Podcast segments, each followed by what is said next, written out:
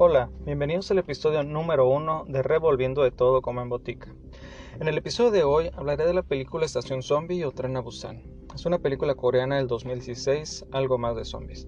Reconozco que pasé muchas veces por ella sin decidirme por completo a verla. He estado algún tiempo en mi lista de Netflix. Había escuchado y leído varias críticas buenas, pero tal vez no las suficientes para verla. Ayer por fin me decidí y esta es mi pequeña reseña. Desde el título y la sinopsis sabemos que será una película de zombies. La pregunta es qué tipo de película. Desde el inicio nos muestra que hay algo malo en algún lado donde transcurre la historia. Nos presenta al personaje principal, un padre con una hija a la cual descuida por su trabajo. Nos lleva después a un viaje en tren a una ciudad y en algunos momentos nos muestra poco a poco todo lo que va a pasar hasta que pasa. La infección de algo sucede, no nos muestra qué es la infección, ya que se centra más en el comportamiento humano durante la crisis. El pánico generado por lo desconocido puede llegar a ser más peligroso que el peligro en sí mismo. Nos lleva a través de una etapa de falsa seguridad solo para mostrarnos que todavía hay peligro e incluso más del que imaginamos. Se centra mucho en la psique humana, mostrándonos dos partes muy esenciales. Primero el egoísmo, llevado por el instinto de supervivencia, algo inherente en el ser humano, demostrado por el padre mientras trata de salvar a su hija.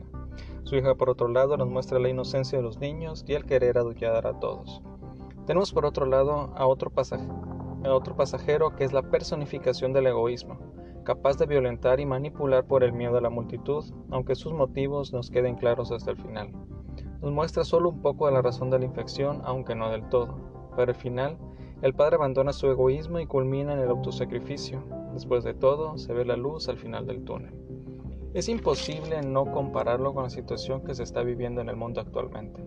No porque se pueda volver una pandemia zombie, sino por el miedo a lo desconocido que nos domina al propio aislamiento que debemos tener, así como la fobia hacia los posibles contagiados, que puede hacer que tengamos actitudes violentas para, para intentar mantenernos sanos, como sucedió en un lugar de México donde atacaban a personal médico por miedo a contagiarse.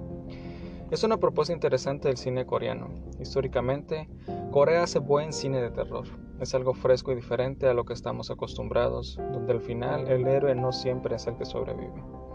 Bueno, por el momento sería todo en este episodio hasta que nos volvamos a oír.